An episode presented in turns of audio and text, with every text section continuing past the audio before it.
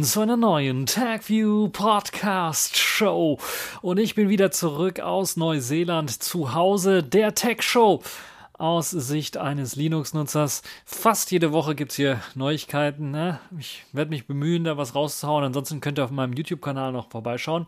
Ich habe wieder interessante Themen für euch vorbereitet. Zum einen geht es um den GTA Online-Bug, der nun gefixt worden ist von einem User, der das Ganze mal so ein bisschen analysiert hat und 10.000 Dollar dafür gewonnen hat.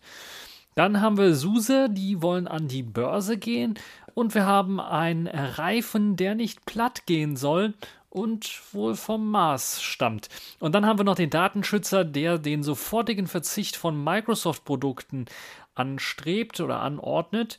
Und dann haben wir die Corona-Warn-App, die nun auch mit der ja, sogenannten Luca-Event-Funktion ausgestattet werden soll. Worum es sich dabei genau handelt, werden wir auch nochmal besprechen. Und dann noch als Kategorie der Woche habe ich mit reingepackt das Sailfish der Woche. Das ist in dieser Woche VideoWorks. Fangen wir also an. Loslegen möchte ich mit einem GTA Online-Spieler, der sich so ein bisschen geärgert hat und aufgeregt hat, dass sein Spiel ziemlich lange Ladezeiten hat. Und er hat sich mal gedacht, okay, ich analysiere das Ganze und äh, hat dann auch den Fehler gefunden, beziehungsweise das Problem gefunden, woran es liegt. Und das habe ich schon vor ein paar Wochen auch auf Hacker News gelesen. Sehr, sehr spannende Geschichte. Er musste das ganze Programm natürlich dekompilieren, weil es ja proprietäre Software ist, das GTA Online-Spiel. Und ähm, hat es dann geschafft herauszufinden, woran das Ganze liegt. Und ihr werdet es nicht glauben, es liegt an einer einfachen ja, JSON-Datei, wo im Grunde genommen das Spiel beim Start alle Sachen herunterlädt, die darauf hinweisen, was gibt es überhaupt für Waffen zu kaufen und für Extras zu kaufen im Spiel selber. Und das wird in einer JSON-Datei heruntergeladen und das Herunterladen und Parsen dieser JSON-Datei war halt stinke langsam in C oder C++ umgesetzt worden. Und da hat sich der Spieler gedacht, okay, ja, ich habe jetzt den Fehler gefunden, der sorgt für lange Ladezeiten. Ich werde das Ganze mal ein bisschen was umändern, den Parser für diese JSON-Datei umschreiben, soweit mir das möglich ist, das in das Spiel reinpatchen und werde dann eben schauen, ob das Ganze schneller lädt. Und ja, was kann man sagen? GTA 5 bzw. GTA Online lädt deutlich schneller. Und was heißt jetzt deutlich schneller? Das heißt im Grunde genommen, ja, dass man äh, diese ja, offenbar groß 10 Megabyte große JSON-Datei, die für diese langen Ladezeiten verantwortlich ist, äh, es geschafft hat, das Spiel also sechs Minuten lang laden zu lassen. Und durch den Patch ist es halt knapp zwei Minuten ähm, und das ist natürlich ein deutlicher Unterschied, ob ich da jetzt sechs Minuten warten muss, bis mein GTA Online-Spiel lädt oder nun zwei Minuten warten muss. Also deutlicher Unterschied, den hat auch GTA dann anerkannt. Und weil GTA ein Programm hat, oder äh, in dem Fall Rockstar Games hat ein Programm, wenn ihr Fehler meldet oder falls ihr einen Fix irgendwie findet, rausfindet oder sowas, dann gibt es dafür Geld. Und das haben die dann jetzt auch für diese Entdeckung äh, ausgezahlt. 10.000 US-Dollar, das ist schon ein ganz starkes Stück, kann man sagen. Und ja, der Spieler selber hat den Namen Toast und hat eben den Spielecode untersucht und kam dann auf diese JSON-Datei ja, und ich glaube, das hat er damit dann, glaube ich, auch zurecht verdient. Es ist natürlich auch sehr schön, dass äh, Rockstar Games so ein Programm auflegt. Ich glaube, er hat das primär nicht gemacht, um dieses Geld da zu verdienen, sondern das primär gemacht, weil ihm einfach die Ladezeiten genervt haben. Und so hat er jetzt eben auch noch die Möglichkeit, so, durch eine schicke neue PlayStation 5 wahrscheinlich zu kaufen, wenn sie dann irgendwo mal ja, verfügbar ist und äh, dann wahrscheinlich das, die neueste GTA 5 Version dort spielen zu können, wenn dann nicht irgendwann mal GTA 6 rauskommen könnte. Ja, das also eine sehr interessante Sache. Ich wollte das unbedingt mit reinpacken, weil ich das vor ein paar Wochen gelesen habe und sehr spannend fand, äh, wie der Spieler dann diesen Fehler entdeckt hat und es dann gelöst hat. Und jetzt kam eben die Nachricht dann auch auf, dass äh, er eben da von Rockstar dieses Geld bekommt, die 10.000 äh, Dollar äh, für eben Sicherheitsproblemmeldung normalerweise ist es gedacht oder eben auch hier für den Fall äh, dieses Bug Bounty Programm, was halt eben dann äh, auch einen Bug im Parser für JSON herausgefunden hat. Ja, das ist eine tolle Geschichte, wie ich finde und ich wünschte, ich hätte auch mal so, ja, Bugs mal gemeldet und oder Fixes daran mal oder die Zeit dafür, so einen Fix mal zu suchen Und äh, ja, das nicht nur Spieler vom PC werden dann davon profitieren, sondern wahrscheinlich wird der Parser auch eingesetzt bei PlayStation oder bei Xbox. Und da kann ich mir durchaus vorstellen, dass es dort dann auch zu einem Fix kommen wird, der diese langen Ladezeiten dann ja hm, einfach fixt. Hoffen wir mal, dass äh, das Ganze noch weiter optimiert werden kann, weil zwei Minuten ist auch ein bisschen was lang, wenn ihr euch vorstellt, dass ihr da zwei Minuten warten müsst, bis so ein Spiel startet. Einige sind ja schon ganz ungeduldig, wenn sie 30 Sekunden also warten müssen. Eine halbe Minute nur. Ja, wir werden mal, wir werden mal sehen, wie das äh, weitergeht mit äh, dem GTA 5. Und wann kommt eigentlich GTA 6? Kommen wir zu einem komplett anderen Thema, kommen wir zu einem Linux-Thema. SUSE Linux oh, beziehungsweise OpenSUSE ist ja ein Begriff. Lange Zeit wurde SUSE Linux beziehungsweise die, die Firma SUSE und dessen Produkt ja aufgekauft, rumgereicht und ist jetzt wieder eigenständig und könnte jetzt sogar noch vor dem Sommer an die Börse gehen. Das ist zumindest für den Mai geplant, sagen einige äh, Leute, auch die Open Source Spezialisten ähm, könnten äh, tatsächlich an die Börse gehen. Das wäre wahrscheinlich neben Red Hat eben eines der bekannteren äh, Linux-Distributionsunternehmen, die dann am Früh, im Frühsommer dann die Börse betreten können. Das sagt zumindest die Nachrichtenagentur Reuters, die das äh, Ganze analysiert hat und sich auf mehrere Personen beruft, die mit dieser Sache vertraut sein sollen. Und der Börsengang soll demnach eben zwischen 7 und 8 Milliarden Euro einbringen. Und umgesetzt werden könnte der Plan möglicherweise schon im Mai. Und erstmals soll eben auch von einem SUSE-Börsengang berichtet worden sein bei Bloomberg und das bereits schon im letzten Herbst. Deshalb verdichten jetzt sich so ein bisschen die äh, ganzen ja, ähm, Gerüchte darum. Was wird das bringen? Es würde auf jeden Fall mehr bringen für die Firma selber. Ihr seht, sieben äh, und acht Millionen Euro, das ist schon äh, Milliarden Euro, das ist schon eine ganze Menge an Geld. Das würde auf jeden Fall auch Deutschland als Standort, als größter Standort für die SUSE Linux-Distribution oder für, für den Linux-Distributor SUSE, würde dann auf jeden Fall auch ähm, sehr bekannt machen und wäre ne, natürlich auch eine ja, Einstellungsmarke. Red Hat, ein solches gibt es ja nicht mehr, sondern wurde ja von IBM aufgekauft. Und hier versucht SUSE eben zu wachsen, größer zu werden, als sie das aktuell sind. Und ich glaube, sie haben große Chancen, weil so ein bisschen, ja, ich würde mal sagen, die, die Konkurrenz schläft also ein bisschen. Also IBM vielleicht nicht so sehr mit, mit Red Hat. Es ist aber so groß und schwer geworden, das IBM, dass es da schwer ist, äh, ja, schnell reagieren zu können. Das ist das, was SUSE noch relativ gut kann. Und ja, Ubuntu, da hört man auch wenig von, äh, gerade im, im äh, ja, gewerblichen oder im Serverbereich. Um, ist da relativ tote Hose, würde ich mal sagen. Da wird also versucht, mit einzusteigen, weil das ist das, was, womit Canonical Geld verdienen kann. Aber so wirklich voran kommt man da auch nicht. Und deshalb ist es ziemlich spannend zu sehen, was jetzt passieren wird, wenn SUSE auf den Markt kommt. Und natürlich auch für uns Linux-Enthusiasten vielleicht auch mal ein Blick wert, vielleicht auch mal nicht nur immer die Produkte dadurch zu, zu unterstützen, dass wir da äh, das runterladen und ausprobieren und testen und Bugs reporten, sondern vielleicht auch finanziell mal einfach einsteigen in so eine Firma, auch wenn das nur Anteile sind um dann äh, so eine Firma dann auch zu unterstützen und auch die Vision dahinter zu unterstützen, dass das groß werden kann und dass wir dann ja, Linux nicht nur in den verschiedenen Serverräumen laufen haben, sondern auch auf Workstations und dann vielleicht auch auf den normalen Desktop. Ja, das könnte eine ziemlich Sache, interessante Geschichte werden. Wir werden sehen, im Mai wird es dann wahrscheinlich soweit sein. Ähm, die Veröffentlichung der letzten Quartalszahlen von äh, SUSE im Dezember haben ja schon gezeigt, dass man äh, 15 Quartale hintereinander nur Wachstum verzeichnet hat. Deshalb schaut mal wirklich da rein. Es kann durchaus sein, dass sie ziemlich ja wenig oder ziemlich niedrig starten, Suse, und wenn ihr da rein investiert, kann es sein, dass sie nach oben schnellen in ein paar ähm, Quartalen äh, bereits schon und dann habt ihr halt auch einen Gewinn, habt ihr auch was von. Also auf jeden Fall eine sehr interessante Geschichte, da mal reinzuschauen. Äh, 21% Steigerung, das ist schon nicht schlecht, das hat man geschafft und äh, hoffen wir mal, dass das dann auch hin, äh, hin dass sie das hinkriegen und dass wir dann eben auch ja, eine weite große Linux-Distribution oder einen Hersteller einer weiteren großen Linux-Distribution dann mal an der Börse sehen und mit den großen Playern mithalten zu können. Ziemlich interessante Geschichte. Was haltet ihr davon? Müssen Linux oder sollten Linux-Distributionen, wenn sie eine bestimmte Größe erreichen, auch an die Börse gehen? Ist das ein gutes Zeichen für SUSE und für SUSE Linux? Äh, ich weiß, OpenSUSE ist so ein bisschen nicht ganz immer noch integriert. In, da gab es schon mal Abspaltungsbemühungen und äh, Leute, die gesagt haben, vielleicht soll man das Ganze umbenennen, das Projekt. Äh, was haltet ihr von der Geschichte?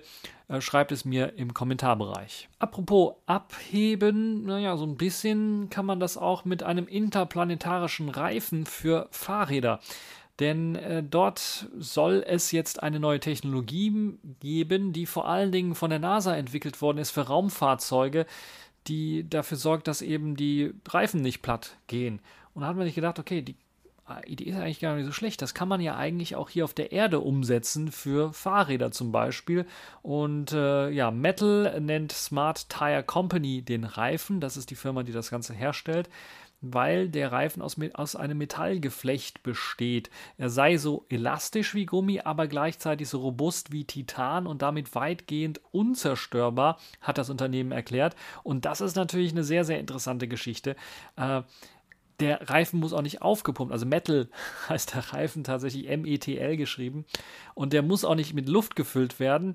Ähm, weil im Grunde genommen, ja, also all die Ärgernisse, Luft, ihr wisst es schon. Wenn ich im Frühjahr, ist ja jetzt Frühjahr und jetzt scheint gerade die Sonne zumindest, auch wenn es ein bisschen was kalt ist, wenn ich dann mit dem Fahrrad unterwegs sein möchte und in der Corona-Zeit macht das vielleicht Sinn, mal so alleine auf einer Fahrradtour zu gehen, vielleicht sogar zu zweit, ähm, kennt ihr es ja, okay, Reifen platt, muss man wieder aufpumpen, da muss man erstmal die Pumpe suchen, muss man einen richtigen Anschluss finden, dann gibt es ja so einige Fahrräder, die haben ja so Speziellanschlüsse, dann muss man den, den, Adapter dafür finden, dann muss man den Reifen aufpumpen, dann merkt man, Mist, da geht die Luft raus, dann muss ich erstmal den Reifen äh, flicken und äh, ja, ärgerlich alles. Das könnte alles mit eben Metal entfallen, weil man da einfach das nicht aufpumpen muss und der kann auch nicht platt werden, der Reifen.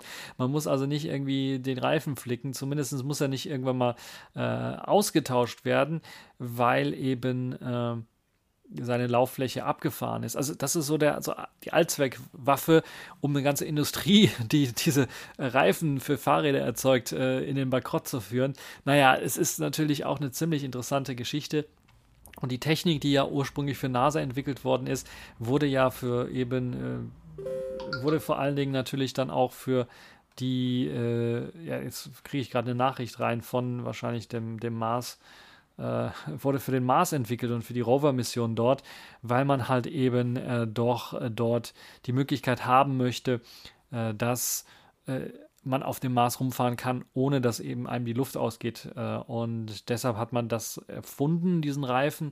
Und Curiosity hat eben kaputte Räder gehabt und das hat eben bei den Aluminiumrädern des Rovers Curiosity dann auch kurz nach der Landung dafür gesorgt, dass man da Probleme hatte.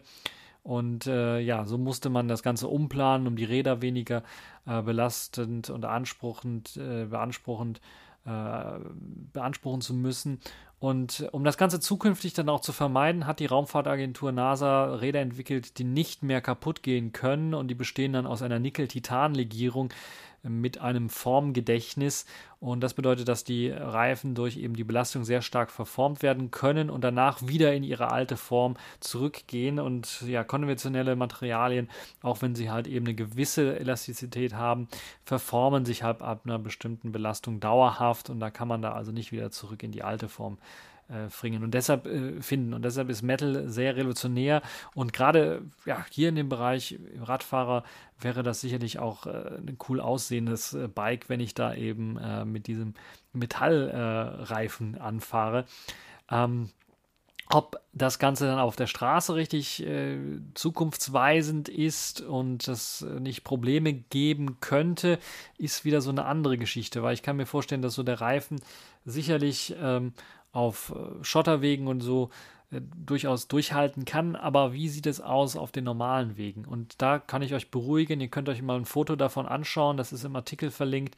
Und da habt ihr die, nee, das ist im, ja, ist im Artikel verlinkt, ist schon richtig. Also da ist eine Verlinkung, da könnt ihr das Ganze sehen auf Golem. Da gibt es diesen netten Artikel äh, und da könnt ihr das sehen, das ist sehr fein geflechtet und da sieht im Grunde genommen aus wie ein Reifen. Also das hat überhaupt keine Probleme, was das angeht. Das ganze Produkt soll im Jahr 2022 auf den Markt kommen und soll in verschiedenen Farben erhältlich sein. Das ist vielleicht das Interessante und Spannende. Gold, Silber und Metallic Blau soll es geben. Einen Preis hat aber die Smart Tire Company noch nicht genannt. Aber ja, ziemlich interessantes Produkt. Was haltet ihr von der Geschichte? Würdet ihr das ausprobieren? Auch wenn es was teurer ist, kann ich mir durchaus vorstellen, das ist so wie Miele Waschmaschinen oder sowas. Wenn man die einmal kauft für 1000 von Euro, halten die auch 20, 30, 40, 50 oder 100 Jahre. Und das ist mit dem äh, Reifen wahrscheinlich auch so. Der müsste eigentlich unendlich halten. Aber wir wissen, unendlich ist nicht unendlich. Äh, CDs beispielsweise sollten ja auch unendlich halten. Und da ist meistens nach 25 Jahren äh, Schicht im Schacht. Vielleicht 50, wenn man die falsch aufbewahrt. Selbstgebrannte noch eher. Ähm, ja, müssen wir mal schauen, wie sich das dann da weiterentwickelt. Aber die Idee ist zumindest ziemlich interessant. Und äh, in Zukunft vielleicht haben wir dann Fahrräder, die eben nicht aufgepumpt werden müssen. Der Datenschutzbeauftragte der, ähm, des Landes äh, Mecklenburg-Vorpommern hat jetzt die Behörden aufgefordert, unverzüglich auf Microsoft-Produkte zu verzichten oder auf Microsoft Windows-Produkte zu verzichten, vor allen Dingen. Denn der Datenschutzbeauftragte Heinz Müller hat vor allen Dingen das, sieht er das Problem, dass vor allen Dingen ja nachdem äh, wie hieß dieser Shield, äh, dieses Schutzschild äh, mit den USA ähm, ausgesetzt worden ist, das Privacy Shield im Juli 2020 äh, nach dem Europäischen Gerichtshofurteil dann äh, aufgehoben worden ist und das personenbezogene Datensammeln halt in die USA nicht mehr so einfach möglich ist, dafür plädiert, dass man das jetzt einstellt, dass also die Microsoft-Produkte in Mecklenburg-Vorpommern in den Behörden nicht mehr eingesetzt werden zur Datenverarbeitung von eben behördlichen Daten, also personenbezogenen Daten des Landes selber. Und ja, das unverzügliche Handeln wurde dort äh, angemahnt und das, man muss eben den Abfluss von personenbezogenen Daten äh, in die USA stoppen und man bleibt eben letztendlich nur der Rückgriff auf Open Source Produkte, um den Datenschutz und auch die digitale Souveränität der Landesregierung zu wahren, so hat er gesagt. Und er hat auch noch ein Interview gegenüber Heise gegeben oder ein, ein, äh, eine weitere Erklärung gegenüber Heise gegeben, dass ihm als Realist bewusst sei, dass die Landesregierung nicht sofort auf Microsoft-Produkte verzichten kann, aber er verstehe seine Mitteilung auch als eine Art Warnschuss, Gespräche erst einmal über das Thema zu führen, weil es gibt da schon länger Gespräche, aber es, äh, man hat einfach nichts gemacht. Und jetzt möchte da nochmal äh, richtig was äh, Schwung aufnehmen, Fahrt aufnehmen. Und nach an, eigenen Angaben will die Landesregierung dem Gesetz dann auch äh, will er den eine Geldstrafe belegen. Ihm stehe angefangen von der Verwarnung laut DSGVO auch noch eine Möglichkeit, äh, Sanktionen äh, zu verhängen und das hat er dann auch vor. Und das könnte ziemlich interessant werden. Microsoft hat sich auch dazu gemeldet und da hatte die Sprecherin gesagt, eine Vielzahl der in diesem Land genutzten Betriebssysteme, Büroanwendungen oder auch Videokonferenzlösungen lässt sich nicht betreiben, ohne dass personenbezogene Daten an Dritte abfließen. Ne, das sagte der, der äh, Datenschutzbeauftragte Müller und äh, die Microsoft-Sprecherin äh, hat die Vorgänge derzeit nicht kommentiert. So war es. Hm, also die haben sich dazu nicht geäußert. Es gibt momentan auch keinen Rechtsschutz, was das angeht. Das heißt, äh, die, die Daten sind vogelfrei. Und keine unabhängige IT-Strategie wird auch angemahnt. Das wäre also auch sehr fatal, dass man sich hier abhängig macht von Microsoft-Produkten. Wir kennen das eigentlich schon seit Jahre, Jahren. Wir haben ja über das Linux-Projekt vor Jahren gesprochen und da wurde ja aus gleichen Gründen sich entschlossen, äh, ins Linux-Geschäft einzusteigen in München. Jetzt will man die Rolle rückwärts machen, aber es ist noch nicht ganz vollzogen. Und wir werden sehen, wie sich es weiterentwickelt. Es gibt andere Bundesländer und äh, ja, Landesregierungen und Polizeipräsidien, die bereits auf Linux umgestiegen sind. Das ist also nicht ein großes Hexenwerk, das da riesige Probleme verursachen äh, könnte, langfristig gesehen. Kurzfristig ist das sicherlich eine große Umstellung und kostet natürlich auch viel Geld. Aber sind uns das unsere persönlichen Daten nicht wert, ist die Frage. Und äh, wer hat eigentlich das Ganze zu verantworten, dass man sich überhaupt für Microsoft dort entschieden hat in der Geschichte? Weil das ja der initiale Fehlfaktor schon war, weil dort natürlich dann auch klar sein müsste, dass eben die Datensouveränität aufgegeben wird. Und ja, das ist ein, ein, eine große Frage, die da beantwortet werden muss. Und wie es dann weitergeht, halte ich auf jeden Fall äh, auf den Laufenden. Es wird eine ziemlich interessante Geschichte werden, wenn eben jetzt auch Strafzahlungen äh, erfolgen äh, und ja, DSGVO-Verstöße dann angemahnt werden. Es gibt auch eine rege Beteiligung und Diskussion auf äh, dem Heise Forum, da könnte ich das Ganze mal anschauen. Klar, da kommt wieder dieser Windows versus Linux Gedanke auf, aber es muss ja nicht nur eben Windows oder Linux sein, es gibt ja auch FreeBSDs und so weiter, abgesehen davon, wie weit das realistisch wäre, ist das natürlich auch eine Möglichkeit, das zu machen. Ist ja auch Open Source freie Software. Und ja, wir werden sehen, wie sich das weiterentwickeln wird. Ich bleibe auf jeden Fall am Ball, weil ich das sehr interessant und spannend finde. Und ob nicht auch nicht nur landesregierungsmäßig, sondern auch bundesregierungsmäßig nicht da irgendwie ein, ein äh, Stempel aufgedrückt werden müsste, und ein einheitliches System geschaffen werden müsste, das dann an allen Landesregierungen zur Verfügung gestellt wird. Äh, das wäre vielleicht mein, meine Idealvorstellung und da müsste man ein bisschen was Geld in die Hand nehmen für. Das kostet alles Geld. Ich weiß, Corona ist gerade hier schwer am Kommen und es hat eben bereitet vielen Problemen und da muss äh, vielen geholfen werden, unter die Arme gegriffen werden. Ähm, da ist das vielleicht nicht so gerade an, aber vielleicht doch, vielleicht ist das eine Chance zu sagen, okay, die Leute, die jetzt ihren Job verloren haben oder ihr kleines Business kaputt gegangen ist, haben dann die Möglichkeit, wenn der Bund das wirklich machen will, zumindest einem Teil von den Leuten dann einen neuen Auftrag zu geben in Sachen IT, wir wollen hier was entwickeln. Helft uns mal dabei. Das wäre vielleicht eine sehr interessante, spannende Idee. Ihr könnt mir mal schreiben, was ihr von der ganzen Geschichte haltet. Sollte der Bund vielleicht mal sowas entwickeln? Was haltet ihr von dem Datenschutzbeauftragten und haltet es für realistisch, dass er sagt, okay, da gibt es ein allgemeines Problem? Oder sollte man darüber hinwegsehen, weil ja, Microsoft ist ja Standard und man müssen mal so viel Geld ausgeben, um nur auf was umzusetzen, umzustellen, was sowieso ein paar Jahre lang dauert zur, zur Umstellung wahrscheinlich, je nachdem, was oder wie verkrustet die IT-Infrastruktur in den ganzen äh, Behörden dann ist. Würde mich mal interessieren, schreibt es im Kommentarbereich. Ansonsten äh, ja, werden wir sicherlich davon nochmal hören. Wo ich so ein bisschen Coronavirus angesprochen habe, wollen wir uns auch mal mit der Corona-Warn-App beschäftigen. Ich finde sie ja eigentlich gar nicht so schlecht. Sie te technisch auf jeden Fall äh, ein Fortschritt. Ähm, guter Datenschutz und clevere Lösung, würde ich mal sagen. Wie sie in der Praxis dann funktioniert und aussieht, weiß ich nicht. Also ich habe von einigen Leuten gehört, die gesagt haben, ja, funktioniert eigentlich relativ gut. Ich habe bisher noch keine Warnungen bekommen. Und andere, die meinen, ja, ich bin einmal in die Stadt gegangen und habe dann zigtausend Warnungen bekommen oder zig hundert Warnungen bekommen und weiß ja nicht mal, von wo das Ganze ist und wie ich mich dann jetzt verhalten soll. Äh, ich habe also beide Geschichten, beide Medaillen schon gehört. Ich selber hab, bin ja erst seit kurzem hier wieder in Deutschland, um die Corona-Warn-App ausprobieren zu können. Bisher auch noch keine Warnung bekommen. Meine Kontakte sind aber auch ziemlich beschränkt. Äh, und deshalb, also nicht die Kontakt, sondern meine, ach, meine Kontaktaufnahmen, ihr wisst schon, was ich meine, meine Kontaktaufnahmen sind ziemlich beschränkt mit Leuten. Deshalb ist das ähm, nicht so das Problem. Und ich weiß auch nicht immer, ob die Kontakte, die ich dann habe, tatsächlich auch diese Corona-Warn-App installiert haben oder ob die, die Smartphones oder Handys, die sie haben, auch in der Lage sind, das, ähm, diese App ausführen zu können. Das ist natürlich auch wieder so ein weiteres Problem.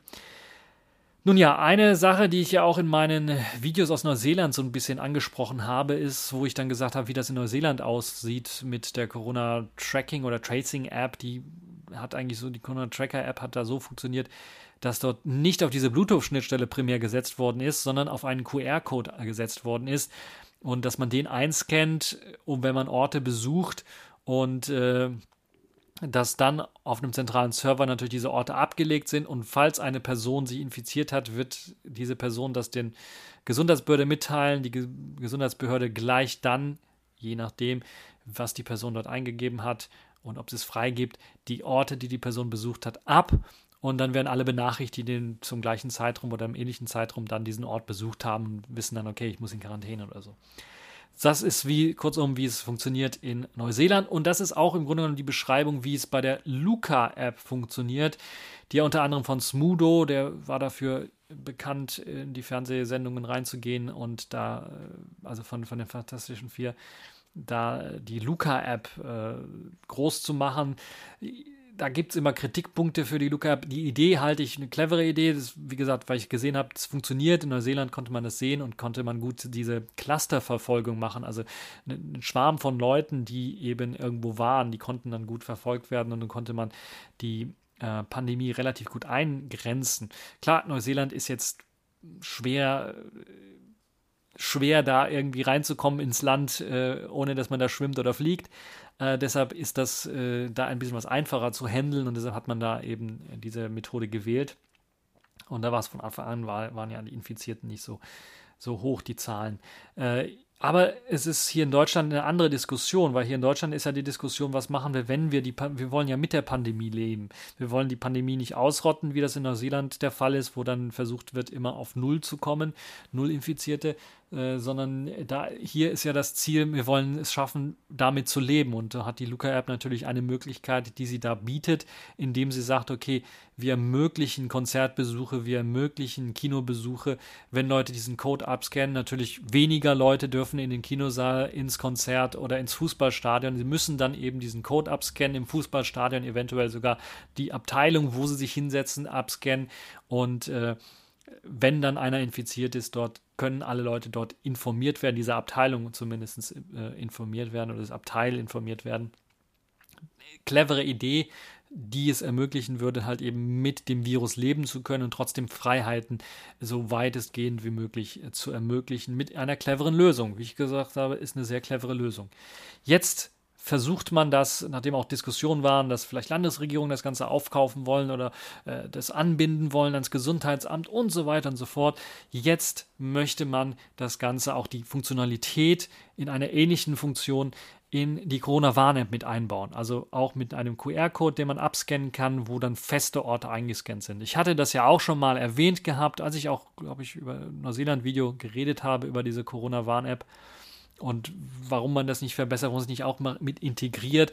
Bei Neuseeland ist es so gelaufen, dass man zuerst diese QR-Code-Geschichte hatte und dann später im Dezember 2020 hat man dann auch das Bluetooth-Tracing von Personen aktiviert.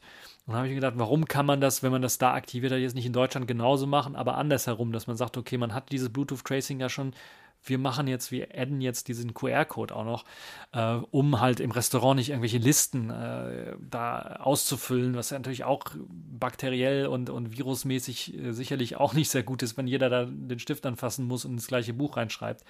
Ähm, oder im Baumarkt letztens musste ich das auch ausfüllen und da hatten sie eine Box mit Stiften und äh, die neu waren, die, desinfiziert waren und eine Box mit schon benutzten Stiften. Da muss man also einen Stift nehmen, seinen Namen ausfüllen und den Stift in eine Box werfen. Ihr kennt das vielleicht auch schon. Äh, das ist sehr, sehr primitiv und dauert und dann bilden sich Schlangen und dann ist das ärgerlich. Und so ein QR-Code, den druckt man groß auf DIN A4 oder sowas aus, stellt den an dem Eingang von dem, von dem Baumarkt, stellt vielleicht noch einen Türsteher, der sicherstellt, dass jeder den QR-Code scannt und das ist, das flutscht dann. Dann brauchst keine lange Schlangen, weil die QR-Codes können schnell gelesen werden von unseren Smartphones. Das ist also nicht das große Problem. Und deshalb finde ich das eine tolle Geschichte.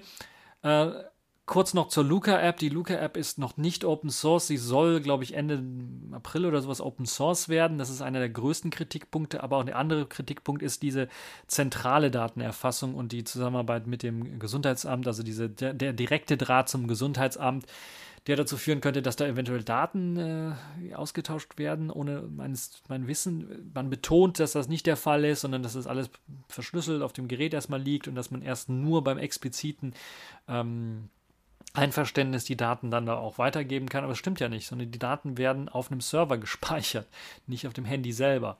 Und so finde ich das mit der Corona-Warn-App dann doch ein bisschen was besser gelungen. Dort nutzt man eben, wie ich bereits in meinem ja, Neuseeland-Video einmal erwähnt habe, nutzt man eben die Funktionalität, dass man sagt, okay, man hat ja diese zufallsgenerierten Zahlen. Wir benutzen also für feste Orte wie einen Einkaufsmarkt oder ein Restaurant, benutzt man halt einfach einen festen Zufallscode der wohl hoffentlich nicht von anderen generiert ist. Also ein, ein Code, der auf jeden Fall schon mal fest ist. äh, und der gesperrt ist. Also der, der kann nur dieser Ort haben. Und ja, wir lassen dann Leute den QR-Code einscannen, die wissen dann, okay, ich bin dann da und da gewesen an dem, dem Ort und das soll dort eben ermöglichen, dass Events äh, laufen, stattfinden können und dass man sich dann für Zusammenkünfte so einen QR-Code beim größeren Menschenmengen dann einscannen kann. Alle ein Anwesenden scannen den QR-Code und dann wird das Treffen gespeichert auf dem Smartphone selber und die Kontakthistorie auf dem Smartphone selber dann abgespeichert. Und wenn eine Person unter den Anwesenden positiv getestet worden ist, können alle Beteiligten sehr schnell über diese App dann gewarnt werden. Das ist eben das Tolle an der Geschichte und laut dem Ministerium soll das Ganze anonym ablaufen äh, weil eben Nutzerinnen und Nutzer eben äh, weiterhin äh, also nicht irgendwelche Daten angeben müssen. Es werden keine persönlich bezogenen Daten ausgetauscht. Das hat eben auch die Sprecherin äh, für die CWA, äh, die Corona-Warn-App, dann mitgeteilt. Das Ganze klingt eben nach einer großen Konkurrenz für die Luca-App, nach ähnlichen äh, Prinzip. Die Corona-Warn-App ist aber als Quellcode verfügbar, also Open Source, freie Software und es gibt bereits schon einen Entwurf zur Funktionsweise der Eventregistrierung. Die kann bereits angeschaut werden auf dem äh, GitHub äh, äh, Quellcode den, da, den sie da veröffentlicht haben. Und das würde dann eben auch anwesende Personen alarmieren, wenn sie sich außerhalb der Reichweite der bisherigen Bluetooth-Messungen befunden haben, aber trotzdem halt in dem gleichen Konzert oder sowas dabei waren. Und laut dem Entwurf werden dann auch keine Daten an Gesundheitsämter übermittelt, sondern die App äh, gleicht lediglich die lokal gespeicherten Check-ins regelmäßig mit einem Server ab und auf dem eben anonymisiert die Events veröffentlicht werden, bei denen Infektionen gemeldet wurden. Das ist also auch die Lösung, die ich vorgeschlagen habe, um das schön anonym zu machen, äh, weil ja, diese Luca-App macht das übers Gesundheitsamt, über, ja, aber dann hat man halt seine Daten angegeben, zumindest als ein Datum hat man seine Telefonnummer angegeben und ähm, von der Telefonnummer kann man auch relativ schnell auf den Namen kommen und so weiter und so fort. Das ist jetzt bei der Corona-Warn-App eine ganze Nummer sicherer gemacht und äh, ich finde das Konzept nicht schlecht, nur zu spät.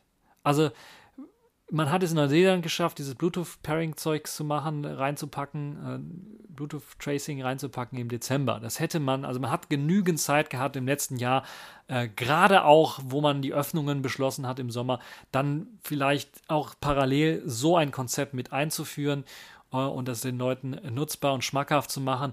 Und jetzt, wo eben jeder auf die Corona-Warn-App schimpft und sagt, das ist einfach eine Luftnummer und sich viele Leute wahrscheinlich gedacht haben, dann deinstalliere ich das Ganze, wenn nämlich das nervt mich die ganze Zeit, wenn ich da irgendwo in der Stadt unterwegs bin.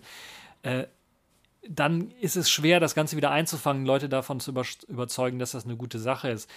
Eine neue App wie die Luca-App hätte vielleicht eine Chance dafür, aber der fehlt dann halt eben dieses Contact Tracing per Bluetooth. Ähm, wäre ein Rückschritt. Das andere ist eben, es ist eine Privatfirma und äh, die Anbindung und die Unterstützung bundesweit ist noch nicht gegeben und auch äh, im Ausland natürlich nicht. Und das ist natürlich ein Problem, wie ich finde. Nein, ihr könnt mir mal schreiben, was ihr für Erfahrungen, falls ihr die Corona-Warn-App schon ausprobiert habt, was ihr für Erfahrungen gemacht habt. Habt ihr auch die Luca-App mal ausprobiert? Gibt es das überhaupt? Ist da die Möglichkeit, besteht da die Möglichkeit, das bei euch machen zu können in äh, eurem äh, Bundesland, in eurem Kreis oder wo ihr gerade unterwegs seid? Äh, würde mich mal sehr interessieren. Also das sehr, sehr interessant und spannende Geschichte, da auch mal reinzuschauen und zu gucken, äh, was dort in Sachen äh, Technologie unterstützend für die Hilfe jetzt in der Pandemie gemacht werden kann oder eben auch nicht. Jetzt kommen wir zu den Kategorien in dieser, in dieser Woche und da habe ich nur eine Kategorie in dieser Woche, nämlich das Sailfish der Woche und das ist in dieser Woche VideoWorks äh, geworden. VideoWorks ist ein experimenteller Videoeditor für Sailfish äh, sagen wir mal, ein, ein Schneidprogramm für Selfish. Also kein wirklicher Videoeditor, sondern ein Schneid-Schnittprogramm für Selfish, das eben einem ermöglicht, erst einmal die Basissachen wie ein Video trimmen, schneiden, ähm, umzuwandeln, Größe zu ändern, Geschwindigkeit anzupassen oder auch Overlays im Video hinzuzufügen, äh, Bilder, Labels oder Audio einfach drüber zu legen über ein Video eine Storyline, Slideshows und Thumbnails können erstellt werden, aber auch die Untertitel können von einer Datei zum Beispiel reingeladen werden und in das Video reingebrannt werden. Äh, Splitscreen-Videos können erstellt werden. Es gibt auch die Möglichkeit, äh, Greenscreen-Effekte hinzuzufügen. Das klingt alles schon mal ziemlich, ziemlich interessant und das alles auf Selfish S machen zu können, äh, sehr interessante Geschichte. Audiodateien können oder Audiospuren können extrahiert werden von einem äh, Video oder es können zusammengemixt werden mit einem Video, falls ihr zum Beispiel eure Tonspur separat aufnehmt. Und man kann natürlich auch äh, Audio gleichzeitig als Overlay aufnehmen, direkt auf dem Gerät selber. Effekte und äh, Farbfilter können hinzugefügt werden und das ganze Video kann natürlich dann reinkodiert werden und man kann es natürlich auch ändern. Also es wird schon seit einiger Zeit entwickelt, ist jetzt schon eine neue Version rausgekommen. Äh, das ist die Final-Version, so heißt sie, 035 und die ermöglicht eben jetzt auch ähm, die iFrames zu exportieren und zu extrahieren und gibt noch weitere äh, Code-Cleanups. Ob es noch weiterentwickelt wird, ich hoffe. Äh, dass da vielleicht noch ein paar neue Funktionen reinkommen. Aber es ist auf jeden Fall ein, ein sehr gutes Videoprogramm. Äh, viele Funktionen und ja, das sollte auch eben gut funktionieren. Und es ist lange überfällig, dass Selfish OS auch ein gutes Videoschnittprogramm bekommt, nativ. Und ja, das lohnt sich auf jeden Fall mal reinzuschauen. Vielleicht mache ich da auch irgendwann mal ein Video zu, falls ich mal dazu komme, über VideoWorks. Kann ich also nur wärmstens ans Herz legen. Ansonsten gibt es äh, Selfish OS, hatte ich ja schon mal gesagt, in der Version 4.0.1 schon draußen. Jetzt gibt es schon Gerüchte, dass wahrscheinlich die Version äh, 4.1 irgendwann mal kommt und ähm, da könnten auch spannende Geschichten kommen. Ich rechne wohl mit, wieder mit dem Browser-Update, eventuell mit einem Alien Dalvik-Update, vielleicht sogar auf Version 10 und solche Geschichten. Aber äh, ist, glaube ich, noch zu früh, über die Gerüchteküche da zu reden. Auf jeden Fall rechne ich damit, dass äh, Selfish OS in diesem Jahr wahrscheinlich größere Sprünge machen wird. Also es bleibt sehr, sehr spannend und da sollen wir mal abwarten und gucken, wie das Ganze sich weiterentwickelt. So, das war es jetzt auch schon für diese TechView Podcast Show. Ich hoffe, es hat euch gefallen. Ihr hattet Spaß dran an dieser Show. Kommentare könnt ihr, wie gesagt, immer hinterlassen. Könnt ihr auch direkt anschreiben per E-Mail und äh, so. Und das war's für diese TechView Podcast Show. Und bis zur nächsten Show.